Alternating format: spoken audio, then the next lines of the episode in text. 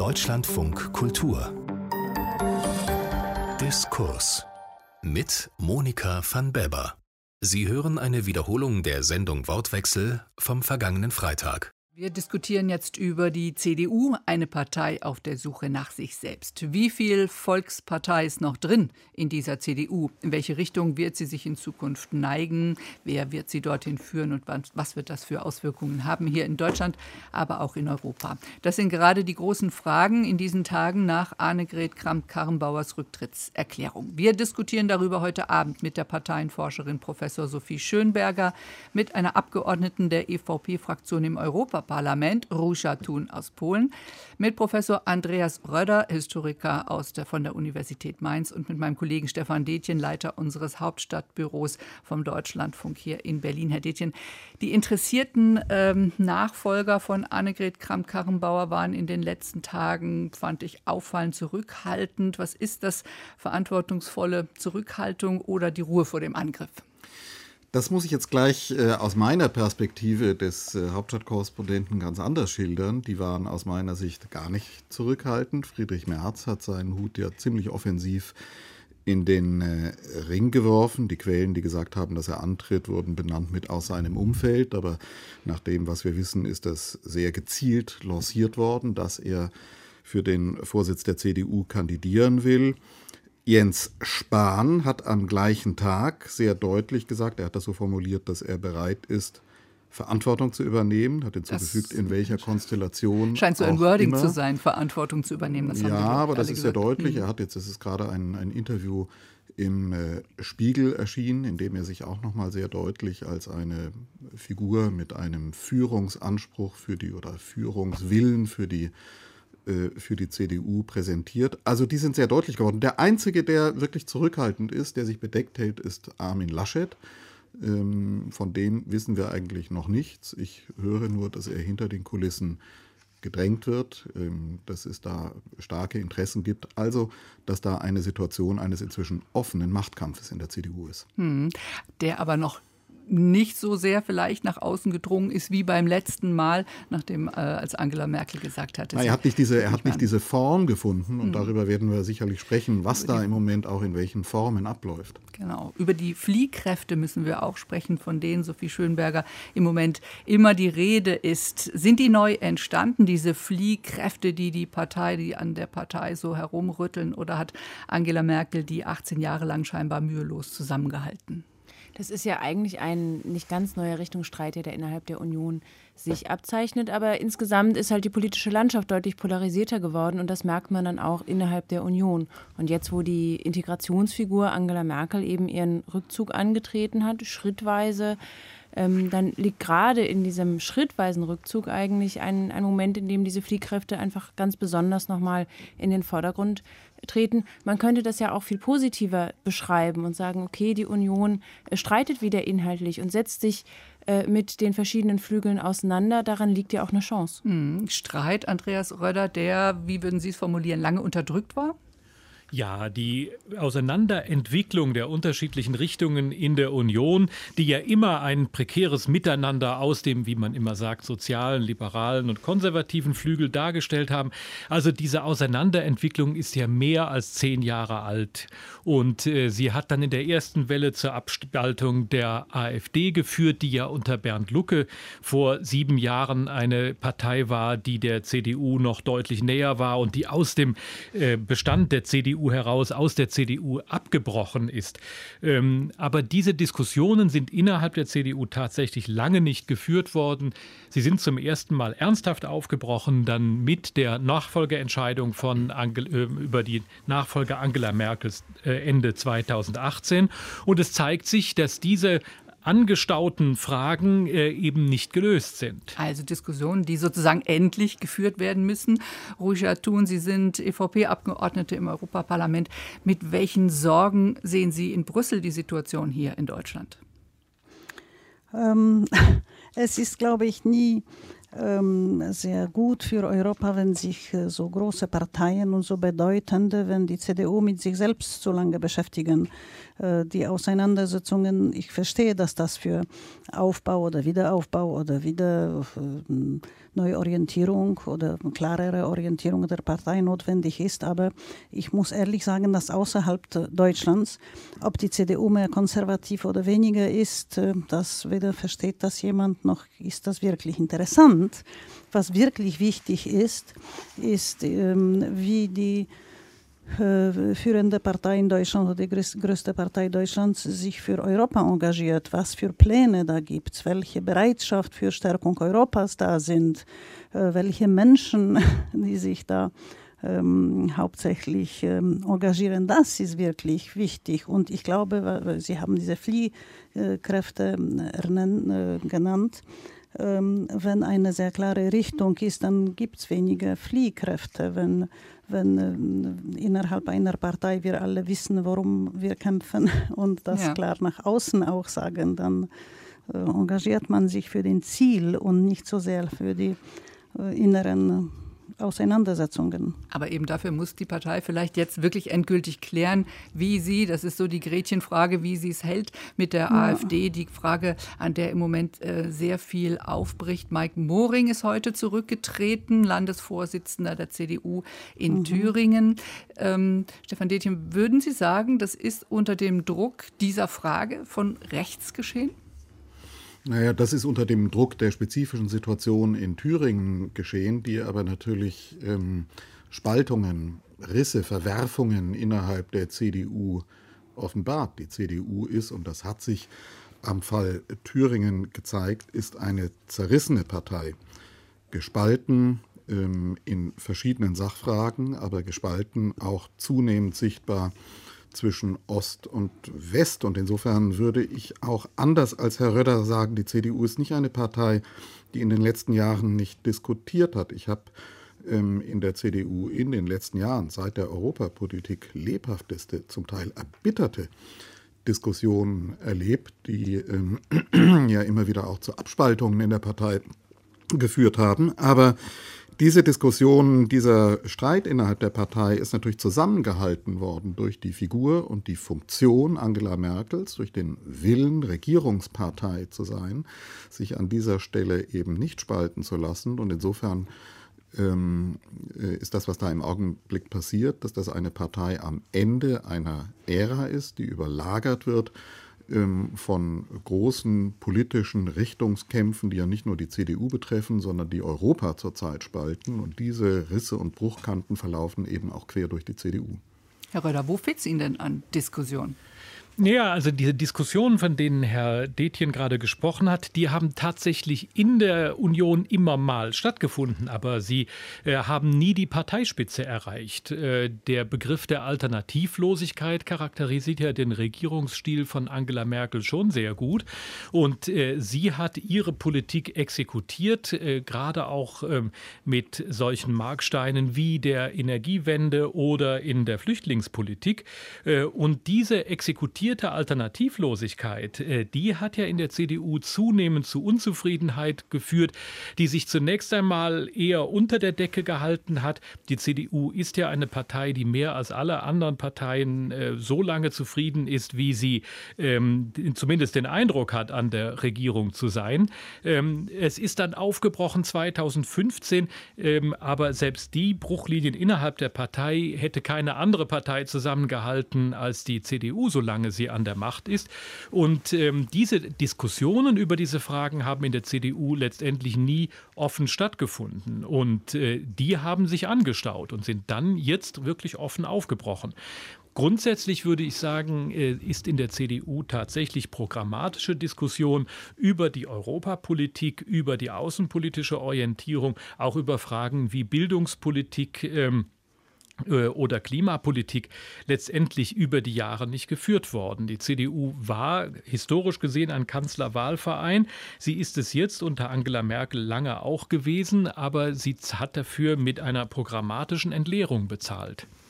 Frau Schönberger, ähm, der Bundespräsident Steinmeier hatte heute auch deutliche Worte gefunden beim Auftakt der Sicherheitskonferenz in München. Hat er auch von Deutschland, das klang so doch auch an ähm, als Kritik an Angela Merkel, klarere Haltung in Sachen Europa gefordert. Wo würden Sie sich da positionieren? Gab es Diskussion, genug Diskussion in der Partei oder sehr viel zu wenig, zu wenig klare Standpunkte? Ich habe natürlich jetzt nicht den absoluten internen Blick, ähm, wie viel intern wirklich in den, unter den Mitgliedern diskutiert worden ist. Aber das, was nach außen gedrungen ist, das, was auch über die Regierungspolitik nach außen gedrungen ist, ist doch eher der Eindruck, dass da eigentlich relativ wenig diskutiert wurde. Der Begriff der Alternativlosigkeit ist schon gefallen. Da sind viele Auseinandersetzungen tatsächlich deswegen auch nicht geführt worden, weil die Politik auch nicht besonders gut erklärt worden ist. Das ist auch was, was innerhalb der Partei äh, zum Teil kritisiert worden ist, ohne dass dadurch aber eine größere politische Erneuerung herausgetreten ist. Und das ist aber meiner Meinung nach ein großer Faktor, der jedenfalls teilweise auch die große Frustration nicht nur der äh, Mitglieder, sondern auch der Wähler äh, mit der CDU erklärt. Denn die äh, Umfrageergebnisse sind ja, wenn wir das jetzt anschauen und vergleichen mit den Erwartungen, die wir noch vor zehn Jahren hatten, dramatisch. Und ich denke, das erklärt sich auch deshalb, weil zu wenig kommuniziert, zu wenig erklärt worden ist und der Kanzlerwahlverein auch den Wählern vielleicht einfach nicht mehr reicht. Stefan Detgen, ähm, wenn diskutiert wird, ähm, jetzt gerade endlich sagen die einen, sie sagen, wurde die ganze Zeit diskutiert, zu der Frage, wie hältst du es mit der AfD? Kommen wir mal dazu, zu eben der Frage, wie hält es denn die Union mit der AfD? Was würden Sie sagen? Wie groß ist der Teil in der Union, die gerne ein Stück nach rechts rutschen würde? Ja, ich glaube, zunächst mal muss man sagen, ist in der, ob in der CDU diskutiert oder genügend diskutiert worden ist, es ist jedenfalls klar, dass die CDU in bestimmten Fragen eine Richtung eingeschlagen hat, die in der Partei angefochten war und jetzt in dieser Situation wieder angefochten wird und streitig gestellt wird. Das betrifft grundsätzliche Fragen der Europapolitik, das betrifft Fragen der, ähm, der Migrationspolitik. Ähm, die Sehnsucht, ein scharfes Profil zu haben, ist in der CDU, ähm, hat in der CDU immer etwas Idealisierendes, weil das nie eine Partei war, die sich durch scharfe programmatische Profile ausgezeichnet hat. Die CDU ist immer eine politische Organisation gewesen, die sich stärker als andere Parteien ähm, durch ihre Fähigkeit ausgezeichnet hat, ein Integra eine Integrationsmaschine zu sein, die eigentlich unvereinbare Positionen oder weit auseinanderliegende Positionen im politischen Spektrum in sich ähm, vereint. Was sie jetzt im Verhältnis zur AfD tut, ist eine scharfe Kante zu behaupten, einen scharfen Abgrenzungskurs zu propagieren, der aber natürlich etwas außer Acht lässt, nämlich dass auch im Verhältnis zur AfD am konservativen, am rechten Rand ähm, der CDU ist, wir, wir es nicht mit einer äh, tatsächlichen scharfen Kante, die sich programmatisch festmachen ließe, zu tun haben, sondern mit einem Kontinuum, einem Kontinuum von äh, Positionen und äh, Personen. Das sehen wir im Osten ganz besonders deutlich und deswegen stößt sie mit diesem Abgrenzungskurs natürlich zurzeit auch auf Probleme. Aber wenn ich da vielleicht mhm. kurz einhaken darf, ist denn die Abgrenzung zur Linkspartei tatsächlich eine, die so scharf programmatisch geführt worden ist in den letzten Jahren oder ist die nicht auch eine, die sich historisch erklärt, die sich über Personen erklärt, die sich über historische Kontinuitäten und insofern eher äußere Formen erklärt, als jetzt wirklich über inhaltliche Positionen, ohne dass ich jetzt da äh, die inhaltlichen Positionen besonders nah aneinander sehe? Naja, ich glaube, was die, was die Linkspartei angeht, muss man natürlich gerade im Osten sagen, auch da gibt es, äh, gibt es, äh, gibt es Verlaufsformen. Da hat man es ja auch zu, mit CDU-Politikern zu tun, die sich noch gut daran erinnern können, dass die CDU äh, in DDR-Zeiten mal mit der SED im, äh, eine Blockpartei gewesen ist und man dadurch durchaus jedenfalls zumindest kooperiert hat. Also wenn man jetzt da die Behauptung ausstellt, das, sind, äh, das ist eine politische Richtung, die Linke als SED-Nachfolgepartei, wie sie ja in der CDU immer wieder äh, bezeichnet wird, das sei eine Partei, mit der man doch äh, genetisch sozusagen und historisch gesehen gar nichts zu tun haben könne. Das stimmt so auch nicht. Auch das sind Behauptungen, die Identitäten schärfen sollen, die es in der Realität so aber gar nicht gibt.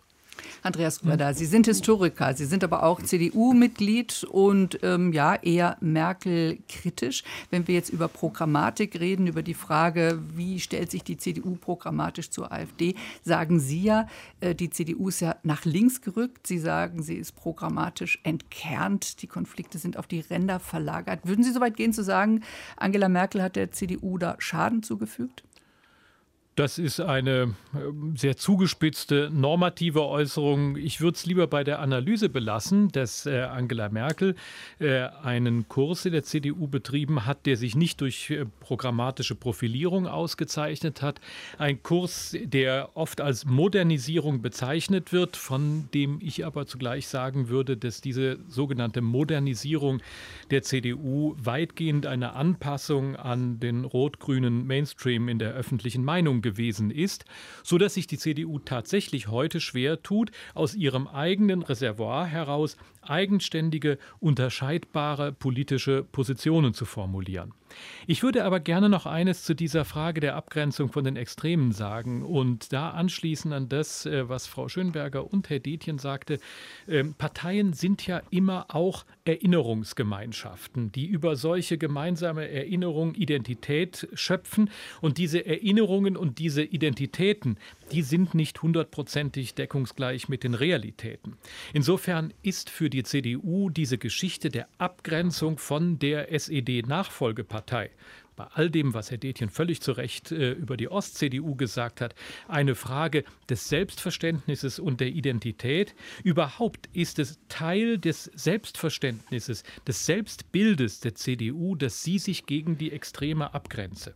Und das führt im Moment tatsächlich dazu, mit unterschiedlichen inhaltlichen Begründungen, äh, führt aber tatsächlich dazu, dass sowohl eine Annäherung oder an oder Kooperation mit der AfD auf der einen Seite oder aber auch mit oder an der Linken oder an die Linke auf der anderen Seite die CDU zerreißen würde.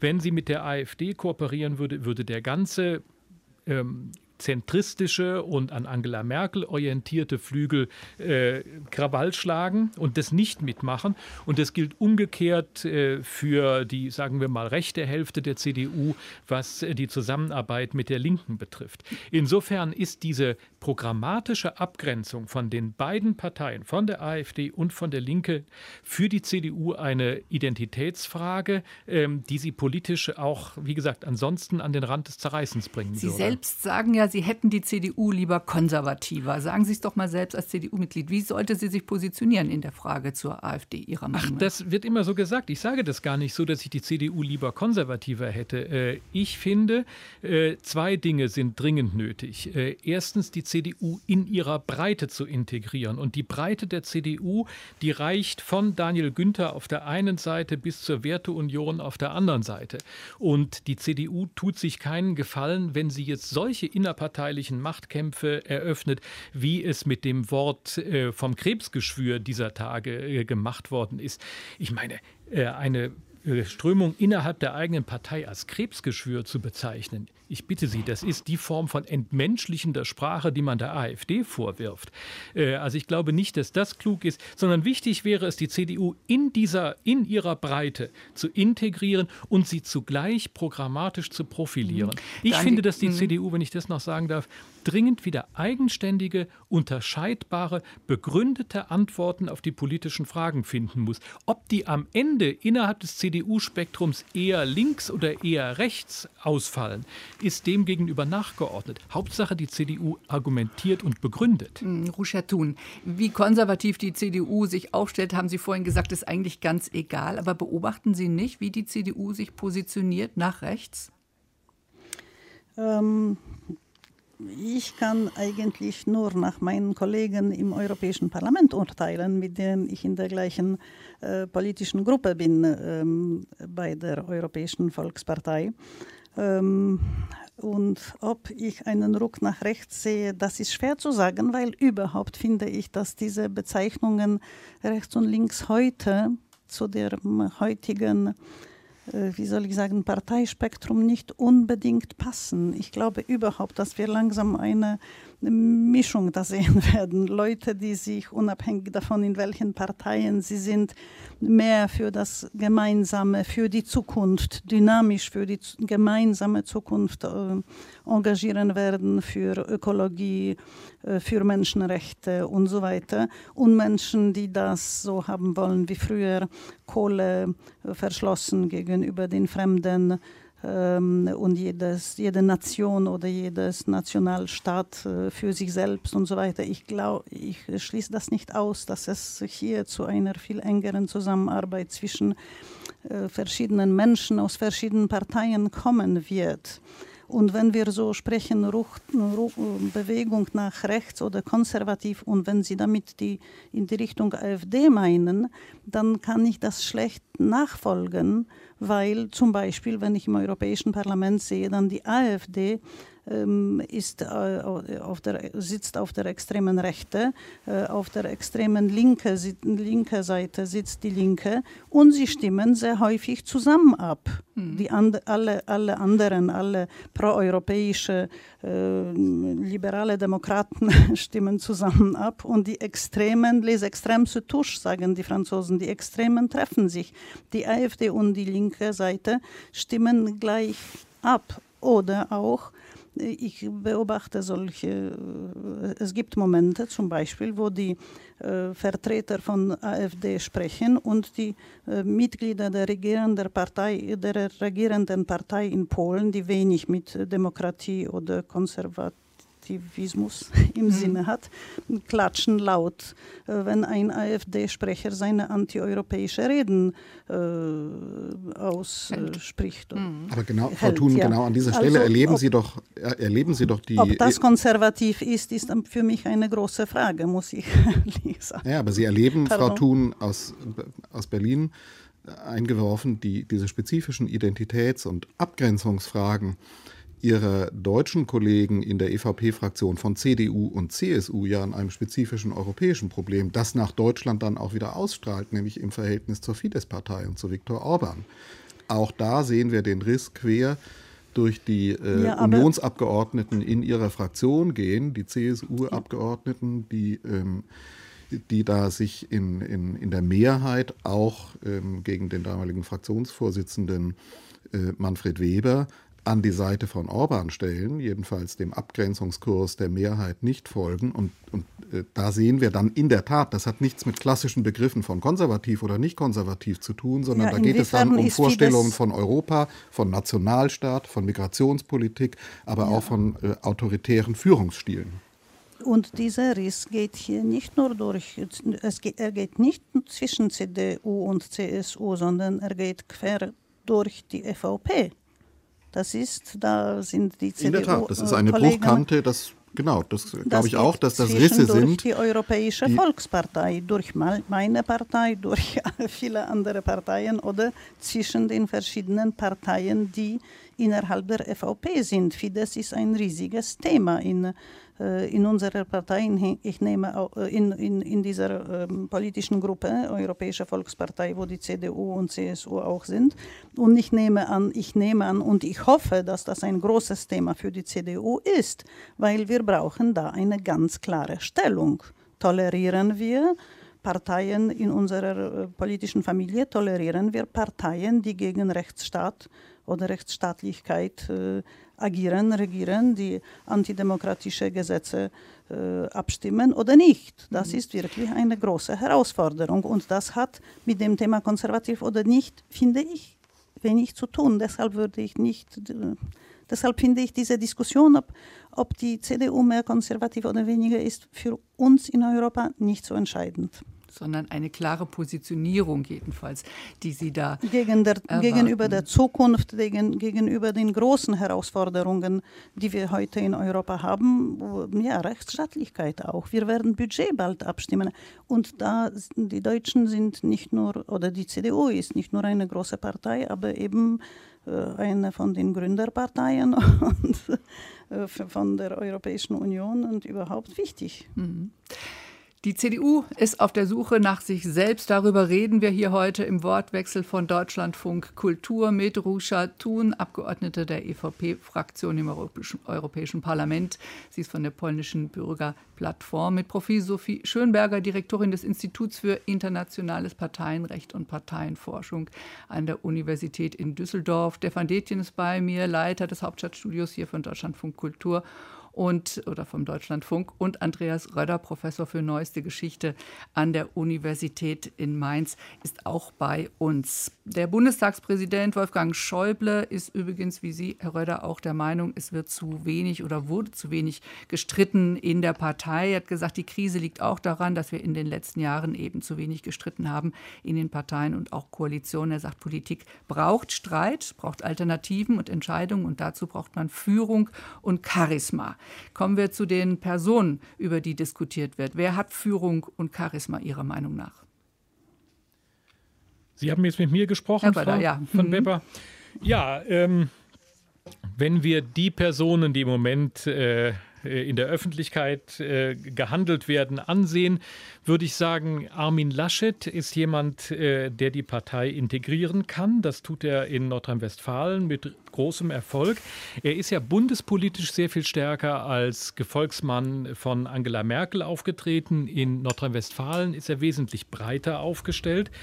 Wenn es um die Frage geht, wer ist in der Lage, die Pa- Partei programmatisch zu profilieren, würde ich sagen, ist das nicht Armin Laschets Stärke. Das hat er auch immer gesagt, dass so programmatische, inhaltliche Debatten äh, ihm eigentlich äh, nachrangig wichtig sind. Ähm, demgegenüber ist äh, Jens Spahn, so schätze ich ihn ein, ein junger, origineller, unorthodoxer, sehr willens- und führungsstarker ähm, liberaler Konservativer. Und Friedrich Merz ist ja immer schon ähm, der Gegenentwurf zu Angela Merkel gewesen. Ähm, wo Angela Merkel eine brillante Machttaktikerin ist, hat sich Friedrich Merz in solchen Machtsituationen bisher nicht durchgesetzt. Aber er ist wiederum die nach meinem Dafürhalten äh, überragende inhaltlich konzeptionelle, argumentative Begabung innerhalb der CDU. Und Friedrich Merz hat in Umfragen erstmal die meisten Stimmen bekommen. Infratest DIMAP hat, DIMAP hat gerade eine veröffentlicht. Da hat, liegt Merz bei 40 Prozent. Gleich dahinter auf Platz zwei, Sophie Schönberger, liegt ähm, Söder aus Bayern mit 31 Prozent. Wie bewerten Sie denn seine Rolle in dem ganzen Spiel? Gut, seine Rolle ist ja ein bisschen äh, zwiespältig, weil jetzt durch den Rückzug von ähm, Annegret Karrenbauer zwei Positionen auf einmal neu zu besetzen sind, äh, nämlich der einmal der CDU-Parteivorsitz, der jetzt mit der Kanzlerkandidatur vermischt ist. Und die Kanzlerkandidatur kann ja die CDU nicht alleine besetzen, sondern das ist ja ein gemeinsames Spiel von CDU und CSU. Insofern ist das ja auch etwas sehr Denkwürdiges, was wir Anfang der Woche gesehen haben, weil Annegret Karrenbauer ja im Grunde von etwas, also eigentlich ist sie gar nicht zurückgetreten, weil Ja. sie ist noch Parteivorsitzende. Und dann ist sie darüber hinaus noch von etwas zurückgetreten, was sie gar nicht hatte, nämlich die äh, Unionskanzlerkandidatur. Und in der Situation sind wir jetzt und jetzt haben wir beide Positionen miteinander vermischt. Beide Fragen sind offen. Beim Vorsitz ist relativ klar, wie der oder die neue Vorsitzende bestimmt wird. Das macht ein Bundesparteitag. Das Verfahren für die Kanzlerkandidatur ist formal noch gar nicht offen. Das heißt, man kann es entweder vermischen oder man kann es trennen. Und ähm, das gibt natürlich Markus Söder jetzt relativ viel Freiraum. Er ist der lachende Dritte. Er kann sich das alles von München aus relativ gelassen anschauen, ist nicht in der Situation, dass er seinen Hut in den Ring für den Parteivorsitz werfen muss, sondern kann sozusagen aus stabilen bayerischen Verhältnissen äh, seine Chancen eruieren, möglicherweise Kanzlerkandidat zu werden, wenn er das denn möchte. Das wissen wir ja auch noch nicht so genau. Hm, ob er das überhaupt möchte, Stefan Detgen. Ähm, Sie haben vorhin schon, glaube ich, von Armin Laschet gesagt, ähm, er wird so ein bisschen äh, bekniet, so im äh, Hintergrund, dass er sich doch auch da zur Wahl stellen möge. Will er eigentlich überhaupt nicht so richtig? Ich kann Ihnen das nicht sagen. Es ist plausibel, ähm, wenn viele sagen, dass er derjenige ist, der aus seiner Sicht jedenfalls als Ministerpräsident dieses großen Bundeslandes Nordrhein-Westfalen am meisten riskiert, dass er am meisten äh, zu verlieren hat, dass ihn das von Jens Spahn, der sozusagen die ganze Zukunft noch ohnehin vor sich hat, unterscheidet von Friedrich Merz, der weiß, das ist jetzt sowieso sein letzter Schuss, den er da hat. Ähm, Ich glaube, dass es in der Tat natürlich jetzt einige gibt, die darauf setzen, dass Armin Laschet mit seiner Erfahrung in einem traditionellen Sinne derjenige sein kann, der die CDU in ihrer Zerrissenheit am ehesten integriert. Da spreche aus, diesen, aus dieser Erwartung sprechen dann auch die Stimmen derjenigen, die sagen, naja, CDU-Vorsitzende waren eben nicht nur in Gestalt von Angela Merkel, auch Helmut Kohl war ja kein großer Programmatiker, sondern war eben ein Taktiker der Macht, der es geschafft hat, die CDU, die Union in ihrer Heterogenität eben zu führen und zu integrieren immer wieder. Bei Friedrich Merz passiert ja was ganz anderes, was seine, was, was Widerstandsreaktionen in der Partei auslöst, dass er im Grunde ähm, äh, rein auf sein Charisma setzt und versucht durch Mobilisierung einer Basisbewegung, unterstützt von bestimmten Medien, einen fast plebiszitären Schub in, äh, in der Öffentlichkeit zu bewirken, der ihn dann an den Funktionseliten der Partei, an den Gremien, an den Funktionseliten auch im Parteitag, die ihm das letzte Mal nicht die Mehrheit gegeben haben, vorbei sich an die Spitze der Partei zu setzen. Und äh, einiges von dem, was wir da äh, hinter den Kulissen zurzeit erleben, sind auch schlichtweg Versuche, ähm, äh, diese Wucht, diese Bewegung von Friedrich Merz zu verhindern und auch die, sagen wir, Kontrolle, Herrschaft der Gremien, der Funktionseliten der Partei über den jetzt anstehenden Prozess zu bewahren. Warum, Andreas Röder, spricht er sich dann eigentlich, also Friedrich Merz, gegen Mitgliederbefragung aus? Er hat ja gesagt, eine Entscheidung zu treffen, dafür haben wir Gremien. Aber die Mitglieder gerade, die würden ihn ja vielleicht ähm, zu seinem Ziel spülen. Ja, und äh, Gabor Steingart hat gestern so schön gesagt, äh, die Führung fürchtet Friedrich Merz, weil er an der Basis so beliebt ist. Und die Basis liebt Friedrich Merz, weil die Führung ihn fürchtet. Das fand ich eine ganz äh, schöne Formulierung. Ja, insofern wäre tatsächlich die Mitgliederbefragung äh, taktisch gesehen ein Instrument, äh, auf das ähm, Friedrich Merz genau in dem Sinne setzen könnte, äh, wie Stefan Detjen es gerade gesagt hat. Ich kann Ihnen auch nicht sagen, genau sagen, warum ähm, er sich jetzt darüber so kritisch geäußert hat. Äh, die äh, positivste oder verantwortungsvollste Interpretation wäre die zu sagen, dass äh, die Parteien mit diesen Mitgliederbefragungen äh, problematische Erfahrungen gemacht haben. Das beginnt bei der CDU in Baden-Württemberg äh, vor 15 Jahren und hat sich fortgesetzt über die SPD. Aber tatsächlich wäre die, ist die Mitgliedschaft die große Machtressource von Friedrich Merz im Gegensatz zu den Funktionären und der Schicht, die vor allen Dingen auf einem Parteitag anzutreffen ist. Wobei ich hinzufügen würde, Herr Röder, wenn man sich die Äußerungen von Friedrich Merz anschaut, auch zu dieser Frage, sind die, wie viele Äußerungen von Friedrich Merz, sehr schillernd. Er hat sich in unterschiedliche Richtungen geäußert. Es gibt dieses Zitat von ihm, keine Mitgliederbefragung wie bei der SPD. Ja. Aber dann in Nachsätzen, wir können schon die Meinung der Mitglieder einholen. Er hält das sozusagen auch immer in der Vorhand darauf, dass er da die große Popularität genießt. Er weiß sehr genau und verweist auch sehr gerne auf die Umfragen, die ihm Popularität bescheinigen, wo man gleichzeitig auch wieder sagen muss, ob das so ist, dass die Basis der CDU in ihrer Gesamtheit nun Merz will oder ob da nicht auch in der CDU eine starke Gespaltenheit ihm gegenüber ist, ähm, das können wir im Moment ja gar nicht sagen. Ich glaube, ähm, dass es da auch an der Basis natürlich erhebliche Vorbehalte gegen ihn gibt ähm, äh, gibt, gerade weil er sich immer so scharf gegen Angela Merkel positioniert hat und es natürlich auch an der Basis viele gibt, die nicht vergessen haben, dass sie über viele, viele Jahre und viele Wahlkämpfe jetzt für Angela Merkel und zwar durchaus überzeugt auf die Straßen gegangen sind. Wobei Vielleicht ich mal gespannt bin und äh, mal, mal, äh, mal, gespannt bin, was jetzt passiert und was wir erleben werden im Hinblick auf die Umfragen.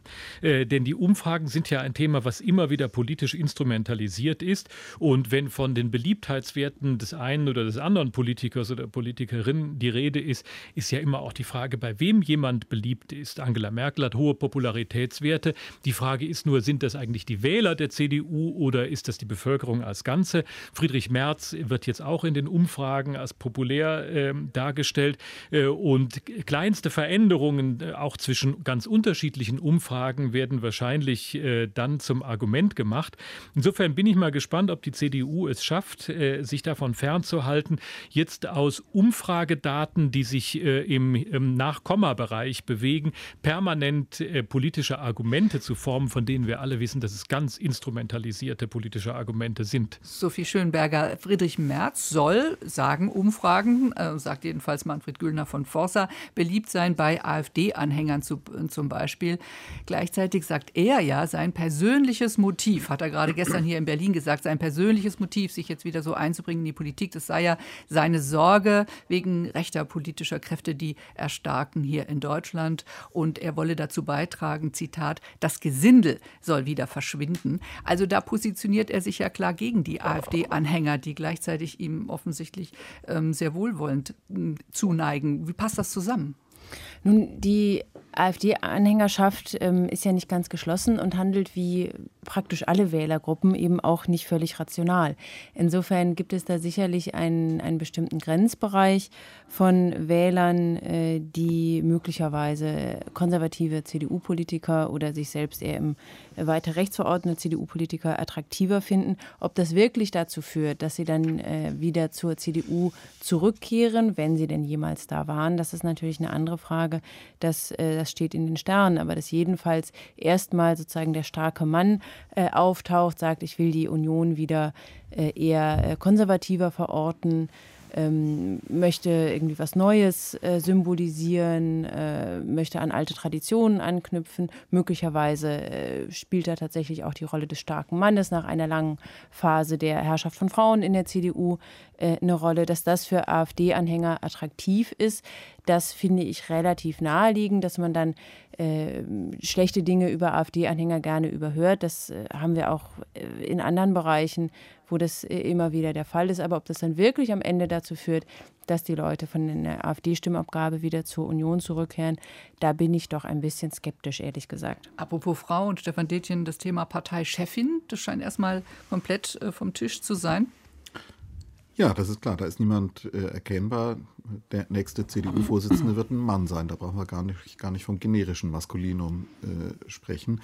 Da bin ich ziemlich äh, sicher. Ich glaube, wenn man nochmal über, über, über Merz spricht und seine Strategie, muss man zwei Dinge sehen. Was er im Moment macht, ist einen bestimmten Teil der Basis zu mobilisieren. Den Wirtschaftsliberalen, den Konservativen und teilweise und Teile der ostdeutschen Landesverbände. Da stringt immer auch erkennbar ein Drohpotenzial mit, nämlich Teile der Partei so zu mobilisieren, dass er sagen kann, wenn ihr die jemals wieder integrieren wollt, dann geht das nur noch mit mir. Mhm. Und das ist etwas, was wir auch hören, dass da ähm, dass da äh, in, seinem, in, seinem, in, seiner, in seiner Anhängerschaft viele, viele sind, die sagen, ähm, etwa als diskutiert wurde Anfang der Woche, vielleicht macht man ein Personalpaket, Laschet Vorsitzender, Merz wird Superminister, Spahn Fraktionsvorsitzender, solche Dinge wurden genau. da kolportiert, mhm. wo dann sehr schnell aus dem, aus dem Märzlager kam, nein, damit lassen wir uns nicht abspeisen, wir wollen den als Chef haben, der muss ähm, Kanzler werden. Also das ist das Schwierige an dieser Situation, dass da in der jetzigen Konstellation eine gütliche Einigung dieser drei Männer, die da zur Auswahl stehen, nicht erkennbar ist. Der drei Männer, alle drei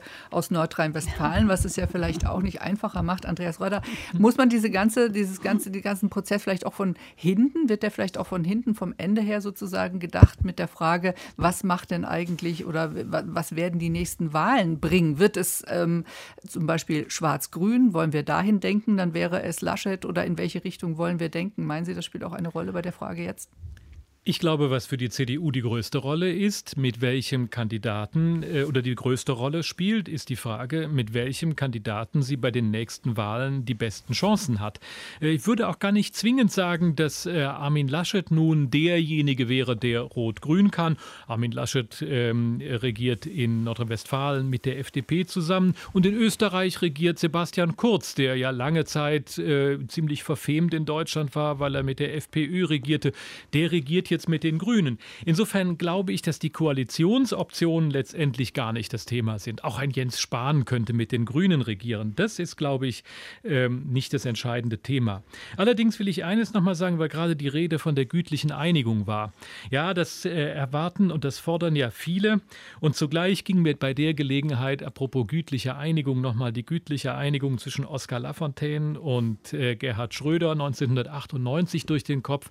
Und man hat ja gesehen, dass dass diese gütliche Einigung auch nicht funktioniert hat. Und auch die Vorstellung, dass man äh, irgendwie unter einem Kanzler ein besonders starker Minister sei oder sich äh, sozusagen ein Kanzler von eigenen Gnaden hält, sowas hat nie funktioniert. Das sind schon Auseinandersetzungen. Gerhard Schröder hat das gerade dieser Tage in einem Interview gesagt. Da geht es schon um Macht, pure simple. Äh, und da wird es mit gütlichen Einigungen tatsächlich schwierig. Mhm. Kommen wir nochmal zum Prozedere, wie das jetzt vorangehen soll, Professor Sophie Schönberger.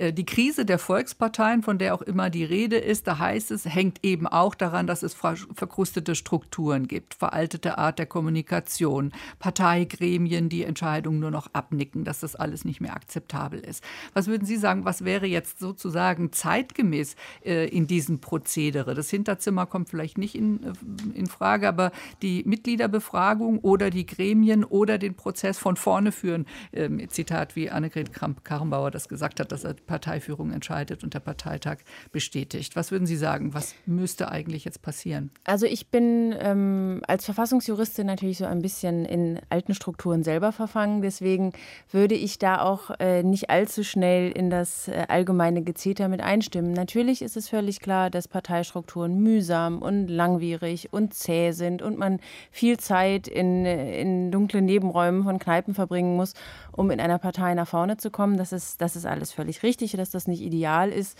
Äh, aus vielerlei Gründen ist auch völlig richtig. Aber diese, diese Mehr, die im Moment gerne erzählt wird, es wird alles besser, wenn man es nur offener macht, wenn man es digitaler macht. Ganz so einfach ist es auch nicht. Und wir haben ja die Piraten zum Beispiel sehr prominent scheitern sehen an diesen Verfahren. Wir sehen es gerade in Italien mit den Cinque Stelle und ihren sehr dubiosen äh, und ihrerseits völlig intransparenten digitalen Beteiligungsmechanismen. Also es wird nicht alles besser, wenn man mehr Menschen, mehr Mitglieder beteiligt oder wenn man es digitalisiert. Insofern muss man da, muss man da sehr behutsam sein und muss schauen, woran, woran liegt es denn äh, und warum wird es denn als verkrustet ähm, erlebt. Da habe ich jetzt auch kein, äh, kein Patentrezept, aber ich denke, man, äh, ich glaube nicht, dass die Verfahren selber das eigentliche Problem sind, sondern dass eigentlich das viel größere Problem ist, dass wir so ein Auseinanderentwickeln haben. Wir haben unglaublich viel Kommunikation es wird unglaublich viel geredet und geredet. Also die ganze Vorsitzendenwahl wird läng, langst zerredet, äh, bevor sie überhaupt stattfindet. Und im Vergleich dazu dann diese relativ schwerfälligen Gremien. Und das ist, glaube ich, das, was nicht mehr genau richtig zusammenpasst. Und man sieht es eben, ich habe es ja vorhin schon äh, gesagt, also was ist eigentlich passiert am, am Montag in Berlin? Ist Frau Kamm-Karrenbauer zurückgetreten? Von was? Wir wissen es eigentlich gar nicht mehr. Bei Marc Moring heute genau dasselbe. Er ist gar nicht zurückgetreten, sondern er hat angekündigt, dass er dann demnächst seinen Posten räumen wird. wird. Ja. Also das, da ist meiner Meinung nach vor allen Dingen in der Kommunikation irgendwas äh, sehr schief gelaufen. Und ich finde, darüber müsste man noch mal intensiver nachdenken, bevor man jetzt die alten Strukturen völlig verteufelt un, äh, also un, unabhängig davon, dass man da natürlich äh, auch neue Ideen haben kann, neue Formen wählen kann. Ich finde, wir haben gerade bei der SPD gesehen, was passiert, wenn man das äh, in, die, in die Mitgliedschaft zurückgibt. Ob das Verfahren jetzt wirklich so viel besser gelaufen ist, als wenn man es von vornherein den Parteitag hätte bestimmen lassen, ich habe da meine Zweifel. Mhm. Annegret Kramp-Karrenbauer hat ja gesagt, am 24. Februar ist das nächste Treffen des CDU-Vorstandes. Da wird sie dann einen Vorschlag machen, wie es weitergehen könnte. Äh, Ruscha Thun, Sie haben vorhin gesagt, wir müssten dieses Lagerdenken überwinden. Das mit rechts, links, das stimmt irgendwie alles nicht mehr so richtig. Es finden sich Leute zusammen, die inhaltlich zusammenarbeiten, wo gerade das Stichwort Österreich kurz fiel. Würden Sie eigentlich sagen, das könnte ein Vorbild sein, der Versuch, zwei sehr ja, ungleiche Partner so zusammenzubringen, dass beide davon profitieren sozusagen, ja, also konservativ und die Grünen. Ja, wir werden sehen, wie das dort äh, funktioniert. ähm, aber ich würde vor allem sagen, dass wir, ja, ich finde das überhaupt ein bisschen verkrustet, diese Teilung, äh, steife Teilung auf auf Parteien und zurückschauend auf die Geschichte dieser Parteien und so weiter und so fort. Wir müssen wirklich schauen, was vor uns ist, vor uns ist. Und ich habe schon lange, vielleicht ist das überhaupt ein Charakteristikum von den Volksparteien heute, aber über, über die CDU würde ich schon sagen, ich möchte niemanden beleidigen, aber wir haben schon lange keine mutige, interessante Vision von der Zukunft gehört. Äh, und auch wenn ich Ihnen zuhöre, äh, entschuldigen Sie, aber das ist ein bisschen die ganze Zeit brühen in der eigenen Soße und es kommt ein Parteitag und was wird dieser Parteitag uns zeigen, sagen äh, nach vorne? Wie jede große Partei in, der, in jedem Land in der Europäischen Union muss ähm, dieses europäische Element äh, in äh, Programm, im Denken haben, predigen, entwickeln und so weiter. Ich habe ein bisschen den Eindruck, dass heute die äh, mutige Ideen für Europa, man hört sie am deutlichsten von Macron eigentlich.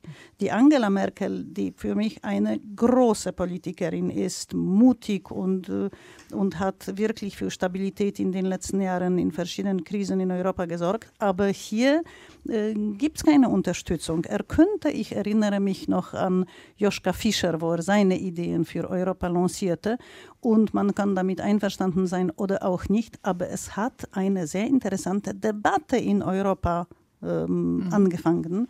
Hier könnte man wegen dem, was Macron für Europa äh, vorstellt, könnten wir auch eine mutige, interessante Debatte für die Zukunft haben und dieses Europa zusammen planen. Das, muss ich sagen, höre ich nicht. Und dazu braucht man wir haben wirklich ähm, riesige Herausforderungen für uns alle vor uns, äh, wie, ich weiß nicht, Außenpolitik, Sicherheit, Klima, Migration, Rech Rechtsstaatlichkeit und eine sehr klare Positionierung dem gegenüber, weil sonst zerfällt wirklich alles.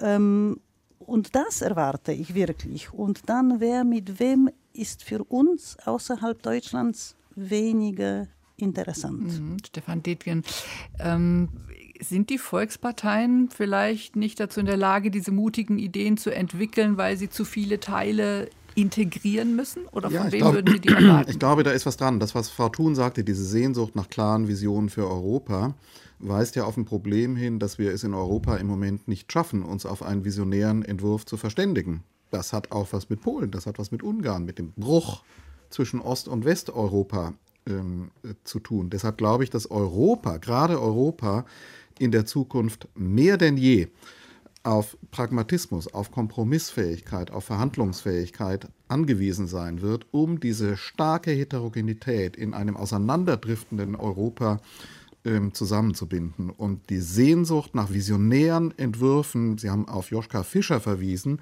die wirklich aus einer anderen Zeit kommen, bergen immer die Gefahr ähm, in sich, dass wir da im Moment ähm, Erwartungen wecken, die dann in der Realität nicht gehalten werden können. Aber brauchen Parteien, wir mutige Ideen, nicht nur nicht in Europa, sondern auch innenpolitisch? Und die Frage ist, wer ist dazu in der Lage, diese mutigen ja, bei Ideen Parteien, zu entwickeln? Bei Parteien ist es jedenfalls evident so, dass Parteien eine historisch gewachsene Form sind, Politik zu organisieren. Die haben auch was mit der Organisation von Gesellschaften zu tun, die sich in der CDU, über die wir hier reden, in ganz besonderer Weise ähm, widerspiegeln. Arbeitnehmerschaft, Mittelstandsvereinigung, soziale Gruppen und äh, sozusagen während die Partei in ihren Strukturen, in ihren Verfahren noch auf diese Organisation, auf diese milieuhaften Organisationen angewiesen ist, zerfallen und verschwimmen diese Milieus in der Gesellschaft, die darunter liegen. Und daraus entsteht eine spezifische Spannung, die in Frage stellt, ob Parteien mit ihren Strukturen, mit ihren Verfahren noch in der Lage sind, die Antworten auf die Probleme unserer Zeit zu geben. Also da würde ich vielleicht ja. gerne noch mal äh, einhaken, weil, weil wir jetzt mit zwei verschiedenen Begriffen agieren, nämlich einmal mit dem Begriff Partei allgemein und Sie, Frau von Weber, haben viel von den Volksparteien im Plural gesprochen und vielleicht möchte ich den Begriff viel stärker in Frage stellen.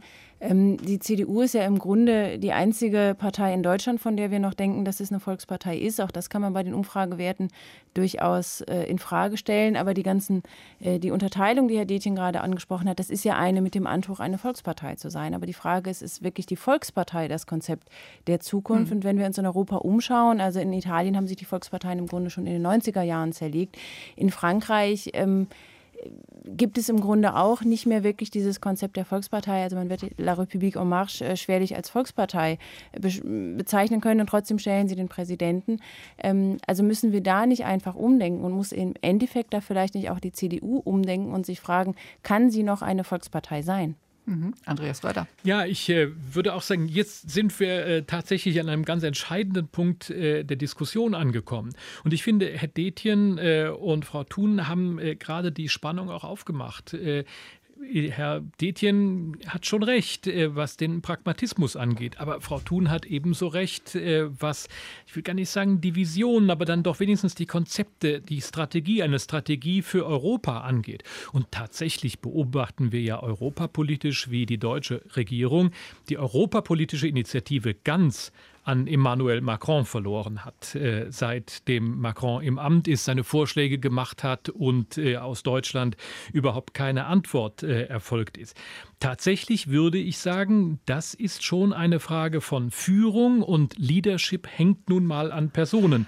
Und da sind wir wieder bei der Person Macron, die in zweierlei Hinsicht interessant ist, nämlich auf der einen Seite im Hinblick auf die europapolitische Strategie, von der ich auch sagen würde, es ist dringend die Aufgabe Deutschlands. Und es ist dringend die Aufgabe auch der CDU und damit äh, des Nachfolgers von Annegret Kramp-Karrenbauer, europapolitisch eine Strategie von Deutschland aus zu entwickeln, die dann auch mit Macrons Vorstellungen in eine Debatte kommen kann, äh, damit äh, hier europapolitische Vorstellungen überhaupt mal diskutiert werden. Und die Frage das ist andere, doch jetzt, sind diese mutigen Strategien hm? möglich zu entwickeln in einer Volkspartei oder eben nur in Anführungszeichen nur in einer Bewegung wie En Und das ist Frank. Eben, und das ist die ganz große Frage, vor der wir stehen. Haben diese Volksparteien eigentlich eine Zukunft? Als Alternative steht im Moment äh, das Experiment der Bewegung, wie es Macron verkörpert, äh, äh, im Raum.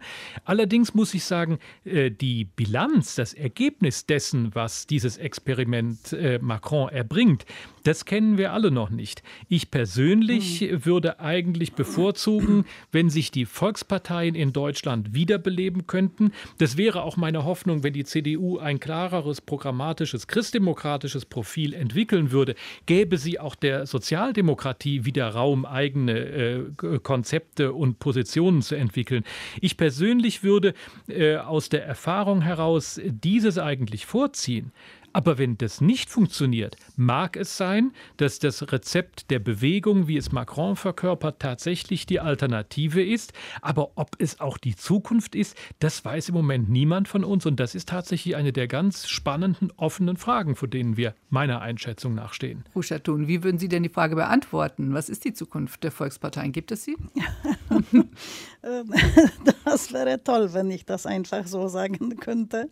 Ähm, aber das, glaube ich, wirklich ist eine Zuständigkeit von jedem von uns, sich zu überlegen, wie wir diese Welt überlassen den nächsten, ähm, den nächsten Generationen, wo wir uns beschränken müssen zugunsten von äh, anderen Zielen oder von anderen Menschen, wie wir diese Kluft zwischen Reicheren und Ärmeren äh, geringer machen, mhm. äh, was wir machen können gemeinsam um gegen diesen fürchterlichen wachsenden Populisten, um sie in Europa überhaupt, nicht bei jedem von uns, weil die gibt es in jedem Lande, ja. um sie zu stoppen. Mhm. Internet, diese Fake News, Hate, das ist Einfluss von Putin. Das, es gibt wahnsinnig viel zu tun und deshalb müssen wir wirklich weiter schauen als meine eigene Partei. So schaffen wir das wirklich nicht. Sophie Schönberger, eine Partei sucht nach sich selbst, heißt heute unser Thema. Was sollte denn die CDU wiederfinden? Was ist ihr verloren gegangen? Was würde sie auf der Suche finden müssen, Ihrer Meinung nach? Ja, das weiß man ja manchmal nicht so genau, wenn man sich auf die Suche begibt. Die Prognose von Herrn Röder, dass man sagt, äh, wenn die Union nur das stärkere Profil wiederfindet, dann findet sie auch sich selbst, dann findet sie jedenfalls zur Volkspartei die Einschätzung würde ich nicht teilen, denn ich glaube, historisch gesehen hat die CDU gerade ihre Rolle als Volkspartei dadurch gestärkt, dass die Leute nicht uneingeschränkt aufgrund der politischen Positionen, die die CDU vertreten hat, sie gewählt haben, sondern aufgrund von Milieuzugehörigkeiten und Ähnlichem, aufgrund von, von, von gesellschaftlichen Verbindungen, aufgrund von sozialen Milieus äh, und Ähnlichem. Und ich glaube, die große Frage, die sich die Union äh, jetzt stellen muss, ist nicht nur die Frage, in welche Richtung sie gehen wird, ob sie eher, eher stärker wieder konservativ oder eher stärker in der gesellschaftlichen Mitte sich positionieren will, sondern auch die Frage, äh, will sie tatsächlich eine Volkspartei sein? Kann sie eine Volkspartei sein? Und wenn ja, äh, wie kann sie das heute noch äh, in den heutigen politischen Bedingungen mhm. hinbekommen? Ich wäre da sehr, sehr skeptisch. Also viele Fragen, die die CDU mhm. für sich wird beantworten müssen, bevor, nachdem oder während sie dann auch noch die Frage beantwortet, wer zukünftiger Parteichef werden wird und wer dann später auch Kanzlerkandidat. Die CDU auf der Suche nach sich selbst, das war heute unser Thema hier im Wortwechsel von Deutschlandfunk Kultur. Mit uns diskutiert haben Professor Sophie Schönberger. Sie ist Direktorin des Instituts für internationales Parteienrecht und Parteienforschung an der Universität in Düsseldorf. Ruscha Thun, Abgeordnete der EVP-Fraktion im Europäischen Parlament. Andreas Röder, Professor für neueste Geschichte an der Universität Mainz. Und Stefan Detjen, Leiter des Hauptstadtstudios vom Deutschlandfunk.